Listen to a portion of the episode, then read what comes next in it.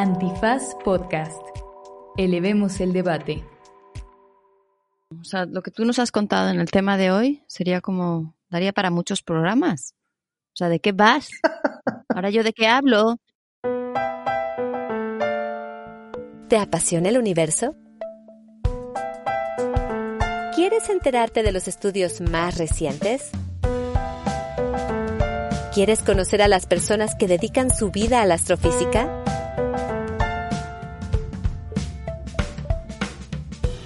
Entonces, estás en el lugar adecuado. Tras los fotones. Un podcast de astronomía con Gloria Delgado Inglada y Diego López Cámara Ramírez, en colaboración con Antifaz. Bienvenidos al segundo episodio de la tercera temporada, también conocido como episodio número 36, trigésimo sexto episodio de Tras los Fotones. Hola Gloria, ¿cómo estás?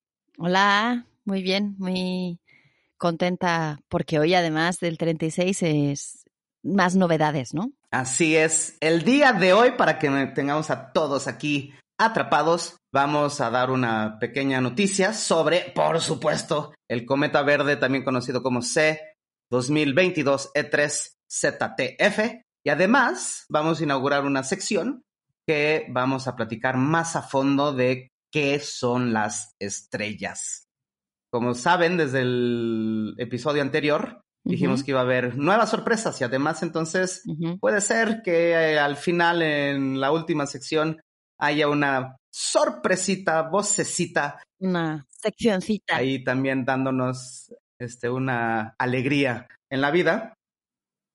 Y como siempre, les recordamos que Tras los Fotones es una colaboración con Antifaz. Antifaz siendo una plataforma colaborativa de reflexión y comunicación. Y astrofísica, pero tengo que decir que no, ya no es solo astrofísica, es ciencia. Exacto. ¿Tú te has enterado del Explain Me?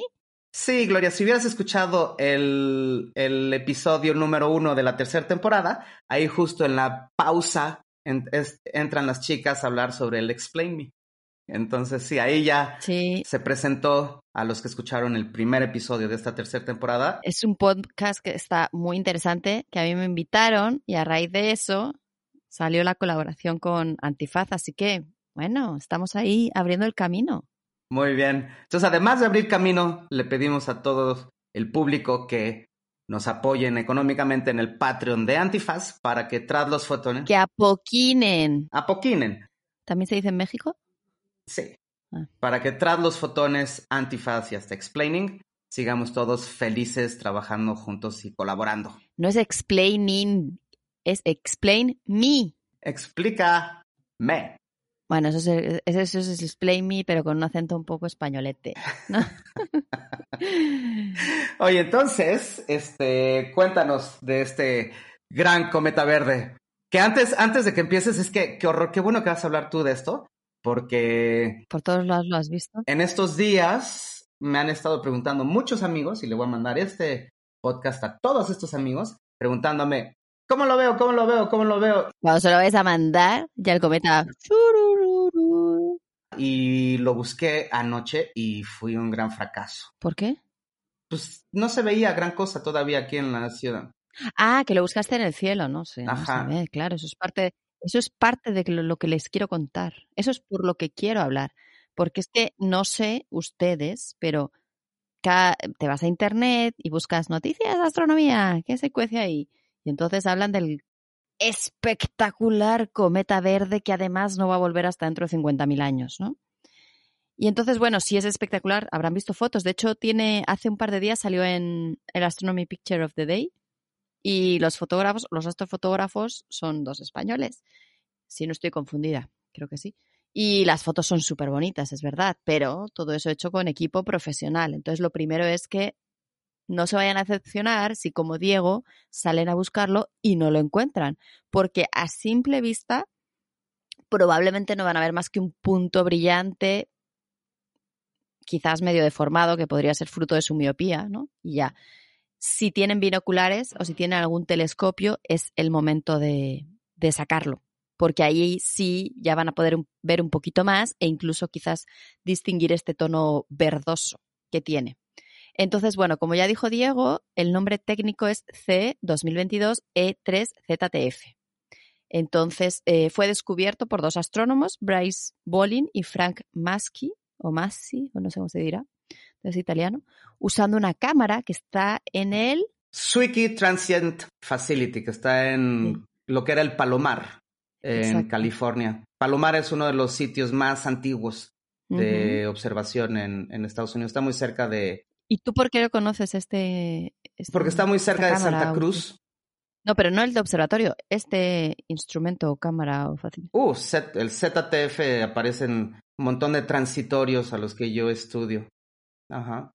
Ah, claro, eso por los transitorios. Claro, es verdad. Porque está, bueno, es una cámara que está ahí acoplada a un telescopio de como de un metro veinte de diámetro y mapea el cielo del hemisferio norte. Cada dos días tiene todo el cielo y justamente pues consigue encontrar o u observar eh, desde asteroides, cometas y supernovas, ¿no? Y bueno, mm, por en medio es pues, todo lo que se te ocurra así.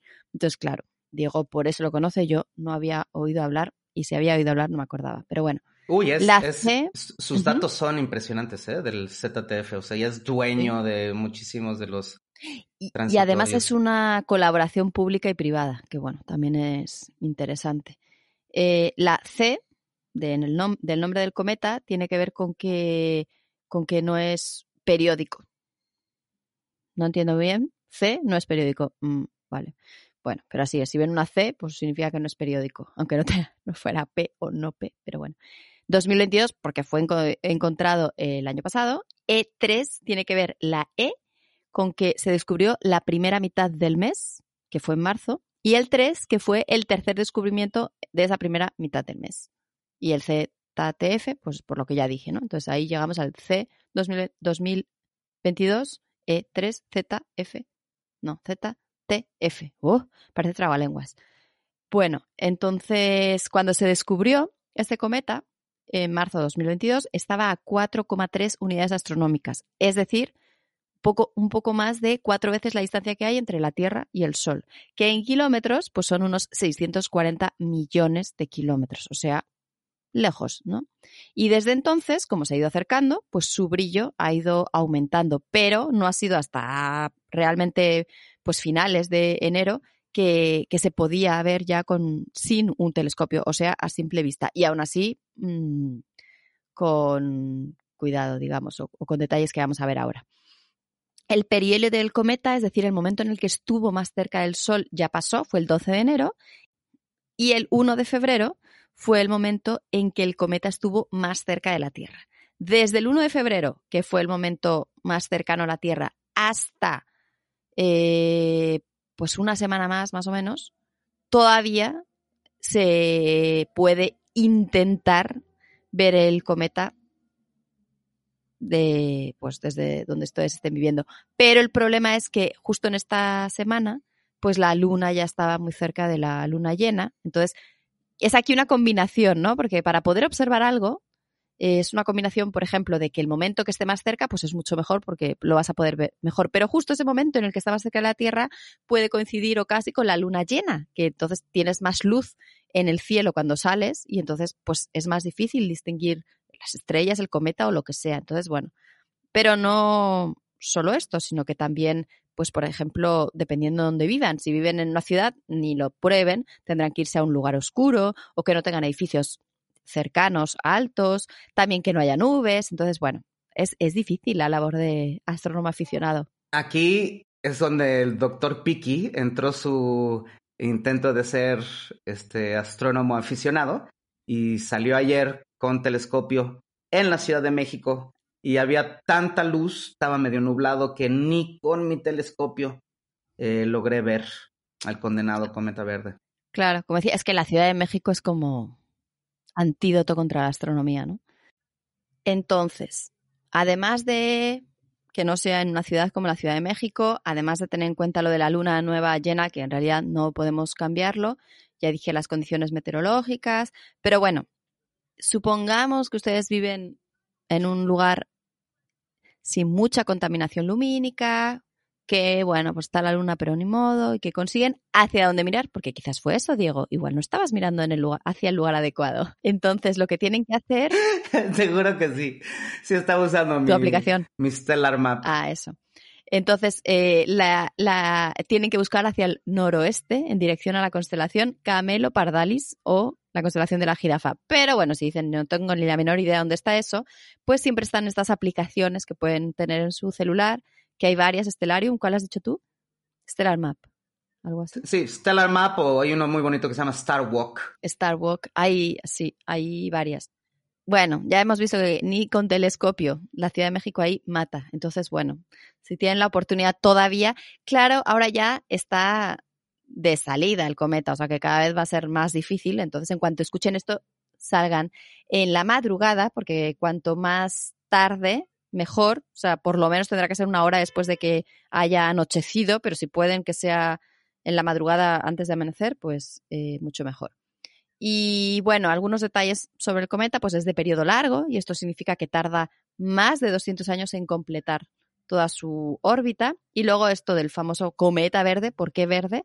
Pues porque por la composición que tiene, ¿no? Es en concreto porque tiene carbono diatómico, o sea, carbono 2, dos átomos de carbono, y cianógeno, que cuando la radiación del Sol incide sobre ellos, pues provoca ahí unas reacciones que lo que hace es que brilla de un, un tono verde y hay cometas que son como verdes más rojizos o solo rojizos y eso tiene que ver con, con la composición.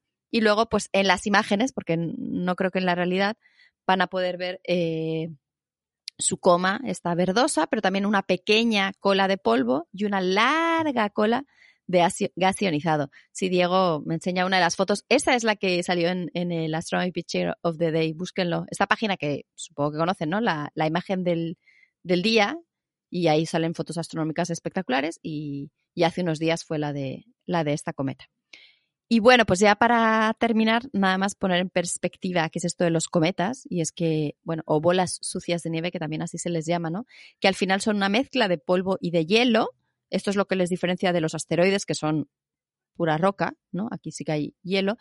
Y son generalmente pequeños, el núcleo puede medir unos pocos kilómetros de diámetro y la cosa es que cuando se acercan al Sol, el calor del Sol, la, radiación solar, hace que la superficie de hielo se vaporiza y entonces ahí se crea esa larga cola de gas y de polvo que es la que los hace característicos. Cuando se detectan, a veces se piensan que es un asteroide, pero cuando ya se ve con un poquito más de detalle, se ve que tiene estas colas que tienen que hablar de, de, que son cometas, ¿no?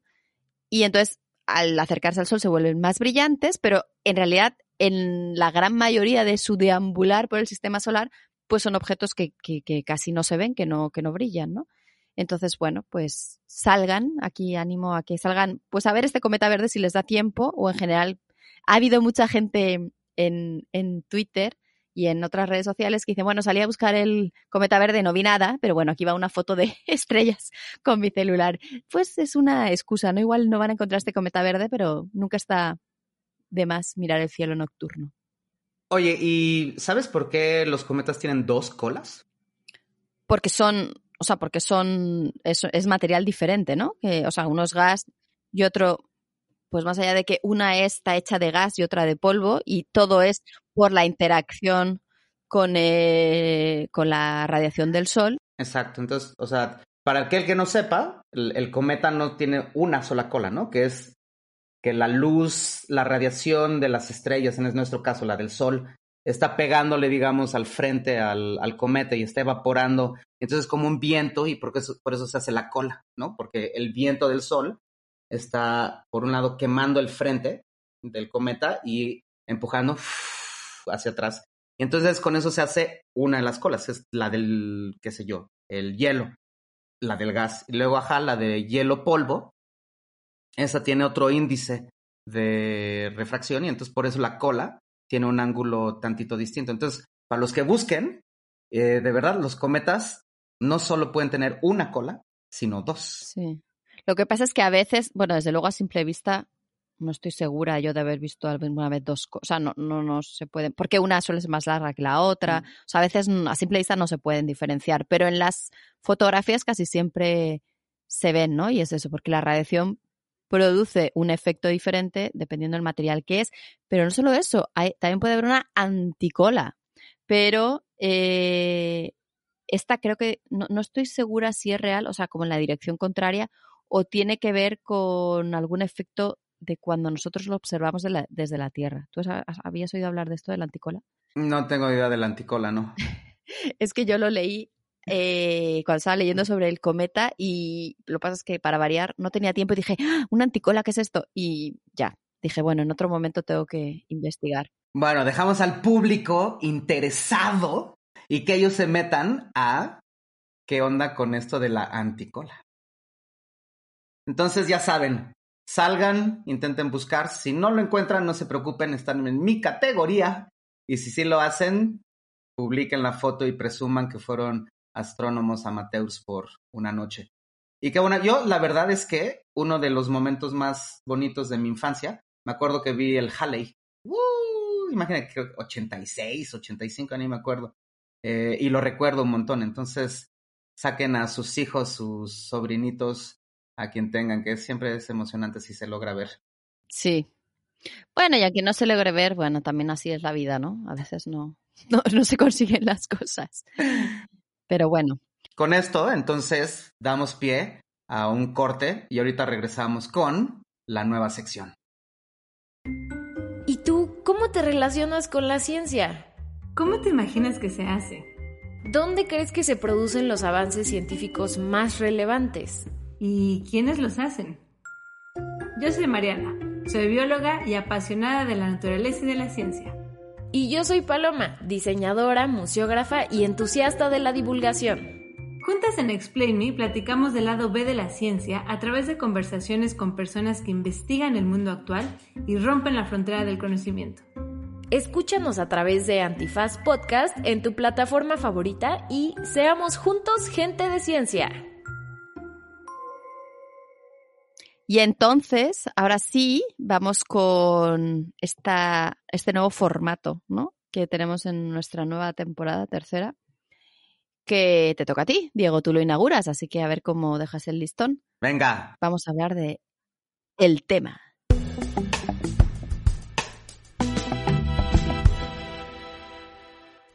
El tema. Muy bien, entonces empezamos con esta nueva sección llamada El tema que literal lo que vamos a estar es explicando las cosas más básicas de astronomía, eh, pero pues con el toque de tras los fotones. Entonces, pues se me ocurrió hablar, ya que es el primero, pues de lo más básico en la astronomía. ¿Qué es una estrella? No es una gran bola de fuego. mucha gente así lo cree.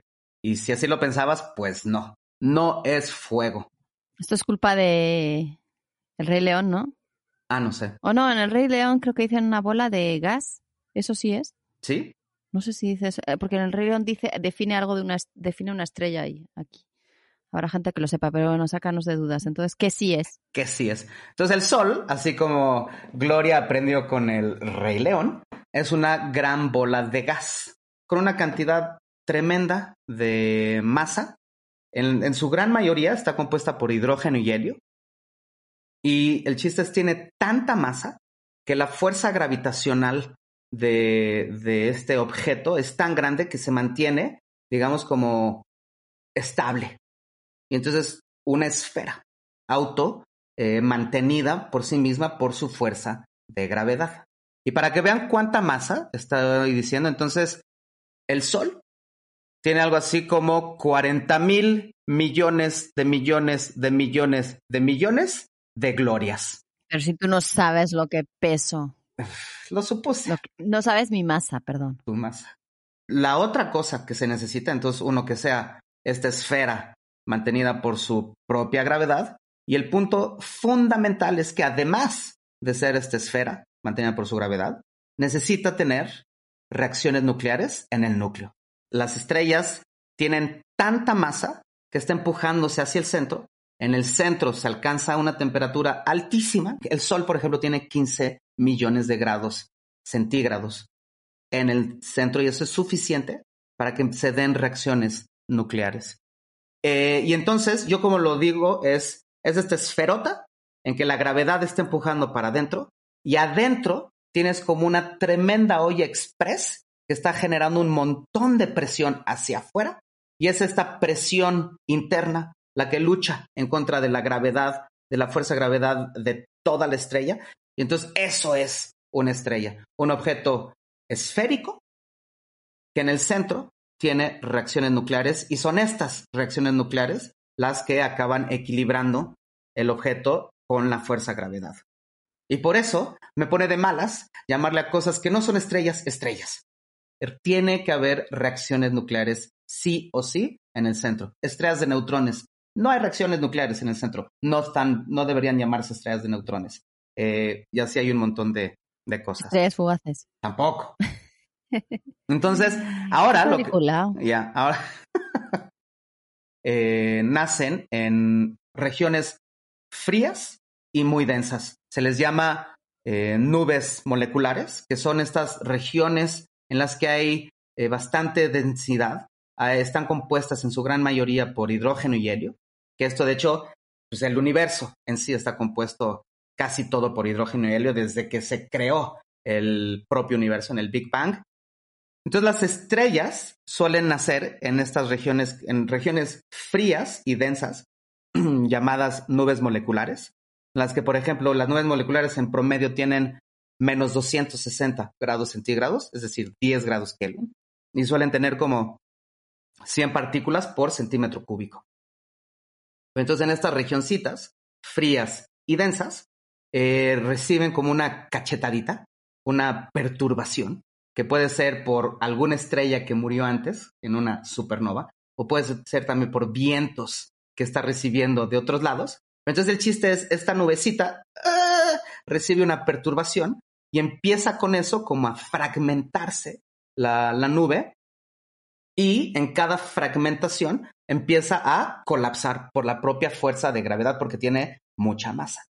Se pueden formar, sí, entre 10.000 y millones de estrellas en cada una de estas nubecitas moleculares. Por eso se les llama stellar nurseries. Nunca sé traducirlo como... La maternidad estelar.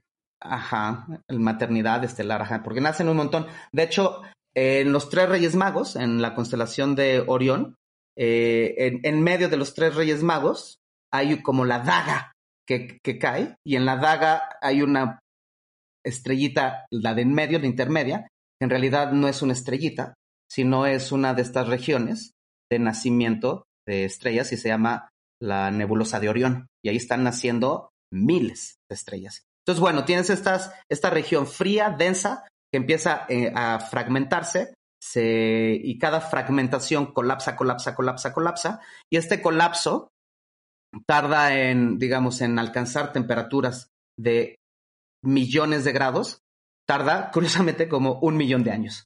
Entonces, durante un millón de años está colapsando cada una de estas y después de un millón de años, la región central de esta región, ¡pum!, 15 millones de grados y con eso empieza la primer reacción, que es convertir hidrógeno en helio. Y con eso empieza ya, ahí nació la estrella.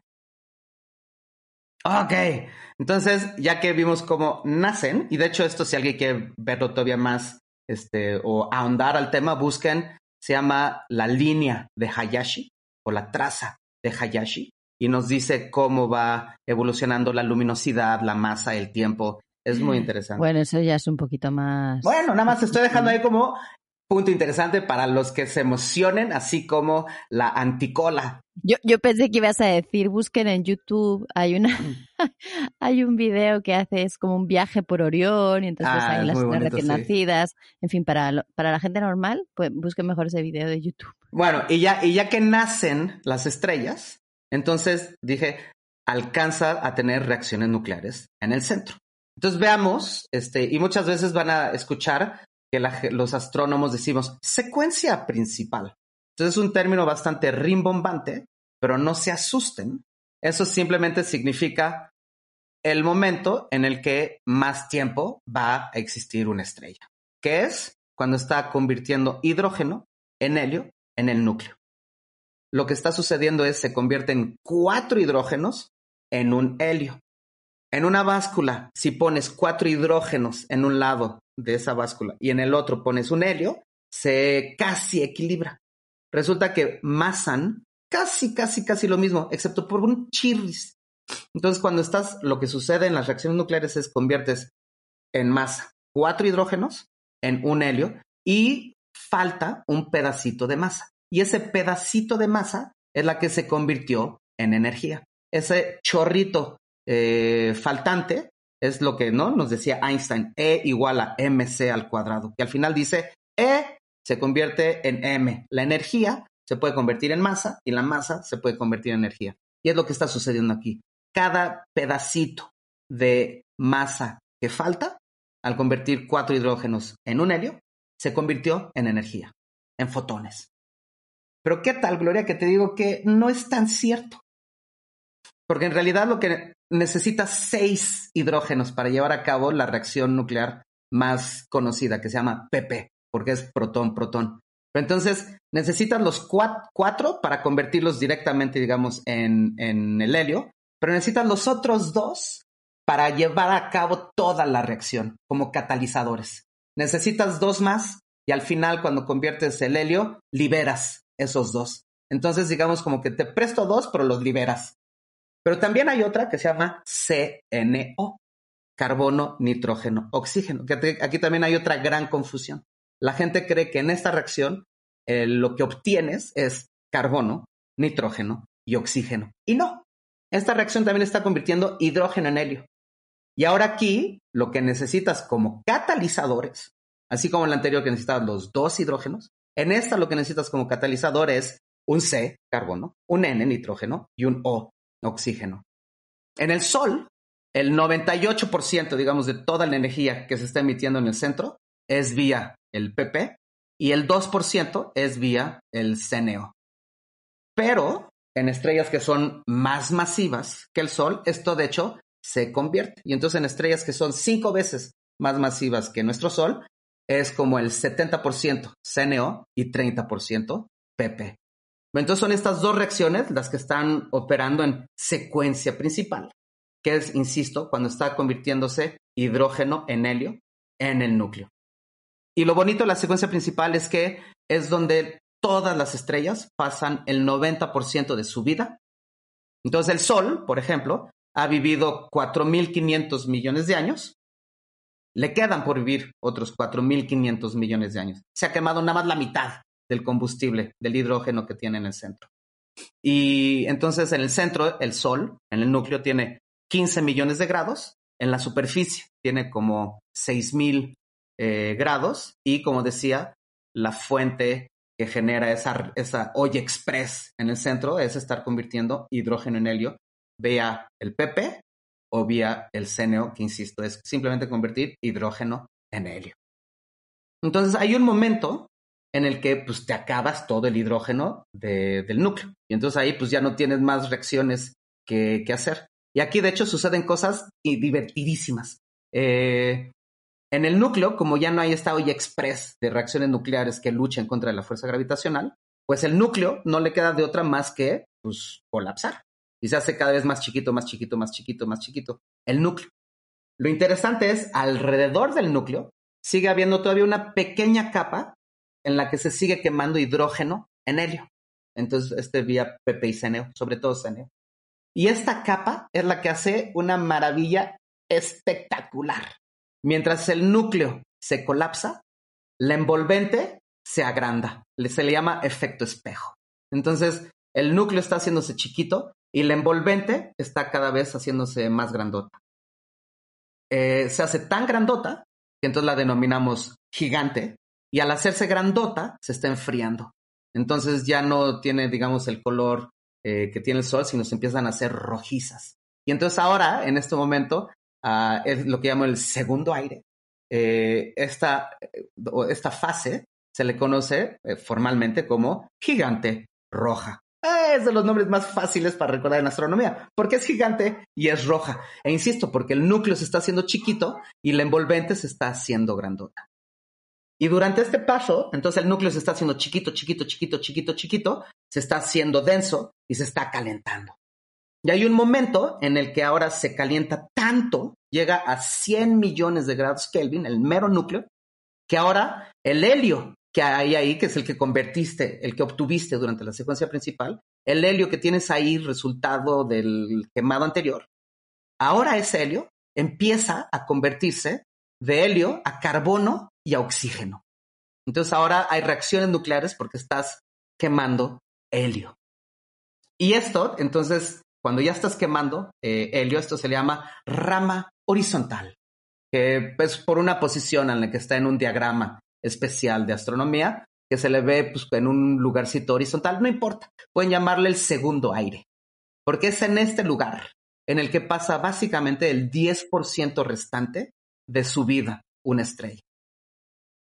Y el Sol, por ejemplo, hasta ahí se va a quedar. O sea, ya no va a convertir más, quema, va a quemar todo su helio en carbono y en oxígeno. Y ya no va a quemar carbono y oxígeno. Se va a quedar con un núcleo de carbono y oxígeno. Y luego sí tiene como esta estructura de cebollita, este, en el que hay la capa en la que quemas helio en carbono, luego hay una capa fuera de helio, luego hay una capa fuera de estar quemando hidrógeno en helio, y hasta fuera un envolvente enorme de hidrógeno. Entonces ahí empieza como esta estructura cebollesca del interior de, de una estrella. Y entonces así es como va a morir el Sol dentro de 4.500 millones de años. Mientras se convierte el Sol, por cierto, en gigante roja, existe la posibilidad de que se haga tan grande el Sol que de hecho va a engullir Mercurio eh, y va a engullir posiblemente incluso hasta Venus y la propia Tierra. No estamos seguros. Eh, y entonces, eso me gusta, es como secuencia principal donde vive el 90% de su vida, este segundo aire, también conocido como gigante roja y rama horizontal, que es donde tiene el 10% restante de su vida. Y ya luego para ser rapidísimo, eh, básicamente es dime con cuánta masa nació la estrella y te digo cómo muere.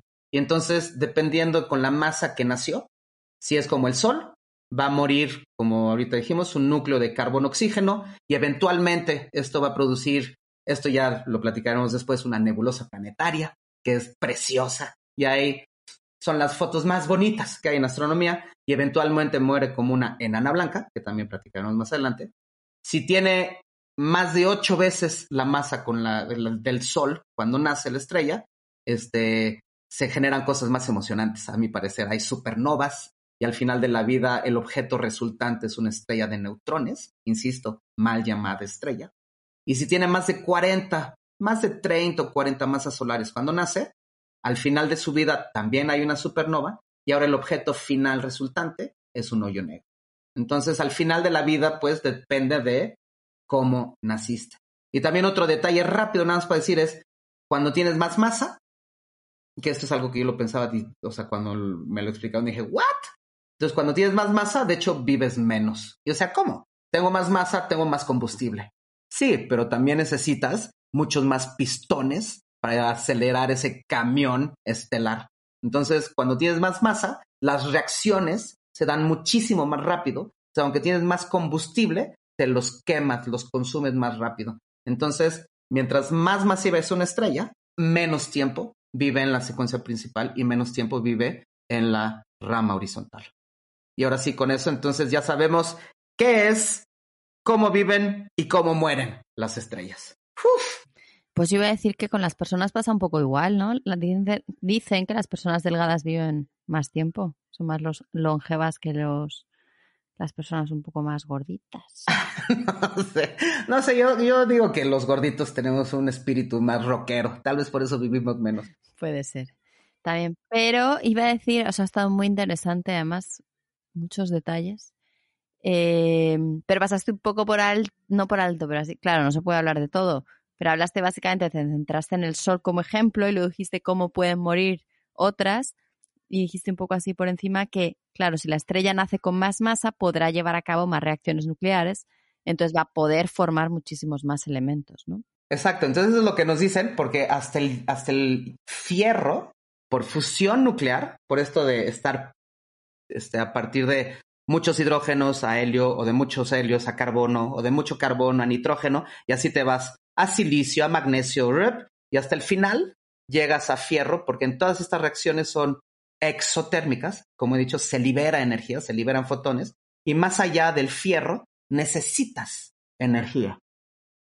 Pero hay unas regiones súper emocionantes en, en, uno de estos momentos evolutivos, eh, que se llama la AGB, en la que llegas a tener como varias capas en las que hay quemado, y entre esas zonas, esas capas en las que hay quemado, se llama Intershell Convective Zone, que no importa, lo que tienes es muchos neutrones libres, y con esos neutrones libres puedes de hecho generar elementos más pesados que el fierro. No me acuerdo de yodo. Krypton, xenón. Ajá, entonces esto es por estar atrapando neutrones le llaman de una forma lenta, pero sigue siendo bien rápido. Simplemente es más, más lento de lo que decae un, un neutrón. Pero y entonces vía estos procesos S, si logras tener más metales, metales más, bueno, elementos más este, pesados que el fierro. Entonces, cuidado cuando les pregunten en el interior de una estrella, ¿cuál es el elemento más pesado que se logra obtener? Entonces, uno lo que ya tiene que responder es, ¿vía reacciones nucleares, profesor, o vía proceso S? Entonces sí, vías reacciones nucleares es fierro, pero sí se llega a tener estos elementos todavía más pesados que el fierro, pero por este otro mecanismo que es mucho más exótico. Bueno, de hecho es que casi todos los elementos de la tabla periódica mm. se han formado dentro de las estrellas. Hasta el hierro es por fusión nuclear, pero el resto se han formado por otro tipo de reacciones, que hay varias, o incluso en la explosión, ¿no? Como supernova, como pasa con el oro, o, bueno, o en la fusión de estrellas. O sea, al final todos se han formado teniendo algo que ver con las estrellas. Eso, que ya más adelante platicaremos. Hay unas cosas entonces que se llaman supernovas, hay otras cosas que se llaman kilonovas, hay otras cosas de fusión de estrellas de neutrones donde se producen todos estos elementos más pesados, que ya platicaremos más adelante. Pero sabes, perdón, antes de irnos, es que se tiene que platicar del, hubo un mega notición finales del año pasado, en 2022, el 13 de diciembre del 2022, en el que eh, el laboratorio Lawrence Livermore en California eh, logró tener su primer reacción de fusión nuclear, en la que metieron una cantidad de energía y alegaban que sacaban más de lo que metían al estar convirtiendo hidrógeno en helio. Y esto es verdad y no al mismo tiempo. Entonces, los medios fueron un poco peligrosos. Entonces, nada más déjame explicar esto en minuto y medio, dos. Lo que hizo este laboratorio, eh, tuvieron algo así como 200 láseres apuntando todos hacia literal como un pequeño chícharo. Y en ese chícharo había hidrógeno, que en realidad estaba en forma de deuterio y tritio. Eh, y a ese chícharo, entonces los 200 láseres le estaban pegando desde todas partes, lo calentaron a una temperatura bestialmente alta, suficiente para empezar a convertir hidrógeno en helio. Y entonces en esta reacción, durante, es que es una billonésima de segundo, los láseres utilizaron 2 megajoules, convertir este chícharo de hidrógeno en helio, se liberó 3 megajoules, 3.15 megajoules. Entonces ellos decían, oye, metí 2 megajoules y obtuve 3 megajoules. Entonces eh, generé más energía de la que este, le, le metí. Entonces decían, esto es el futuro de la energía en el que obtengo más de lo que meto. Pero no es tan cierto. En realidad, los 200 láseres utilizaron un gran total de 300 megajoules. Entonces, es que nada más una breve. Utilizaron 300 megajoules para, en ese chicharito, estar metiendo tres. Entonces hay una pérdida de 297 megajoules y ya luego sí, de los tres que se lograron meter, perdón, de los dos que se lograron meter, se sacaron tres. Entonces nada más este, hay que estar atentos en que en realidad no se está sacando más energía de la que se está metiendo. Lo que sí se logró fue tener esta fusión eh, nuclear en la que se convirtió hidrógeno a helio. No, bueno, pues ya nos has contado todo. O sea, lo que tú nos has contado en el tema de hoy sería como, daría para muchos programas. O sea, ¿de qué vas? Ahora yo de qué hablo. O sea, si lo único que hay en astronomía son las estrellas y ya lo has contado todo.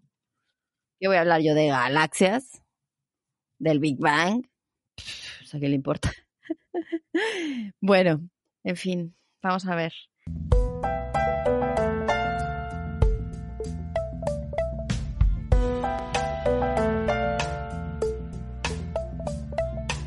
Bueno, pues hemos llegado ya al final de este episodio número 36 de la tercera temporada, en la que hemos podido conocer mejor a las estrellas.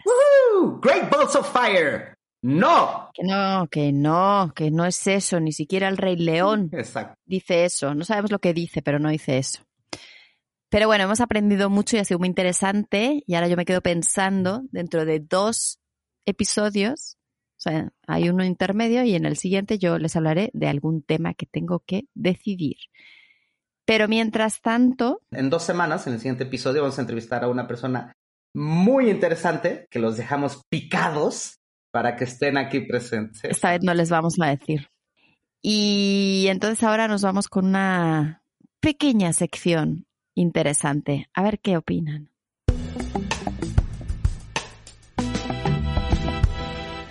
La vocecita.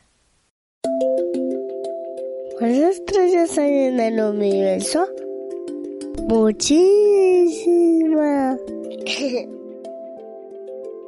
en esta galaxia hay cientos de miles de millones de estrellas. Nuestra galaxia es una de cientos de miles de millones que hay en el universo inmenso. Hay muchos.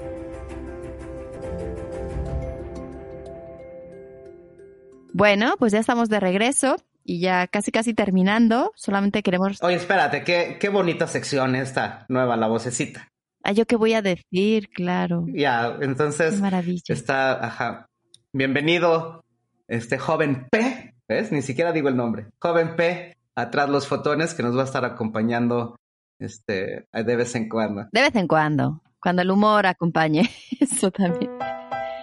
Bueno, pero como ya saben, entonces nos pueden seguir siempre en nuestras redes sociales, esas que tenemos pero usamos poco, Facebook, Instagram y Twitter.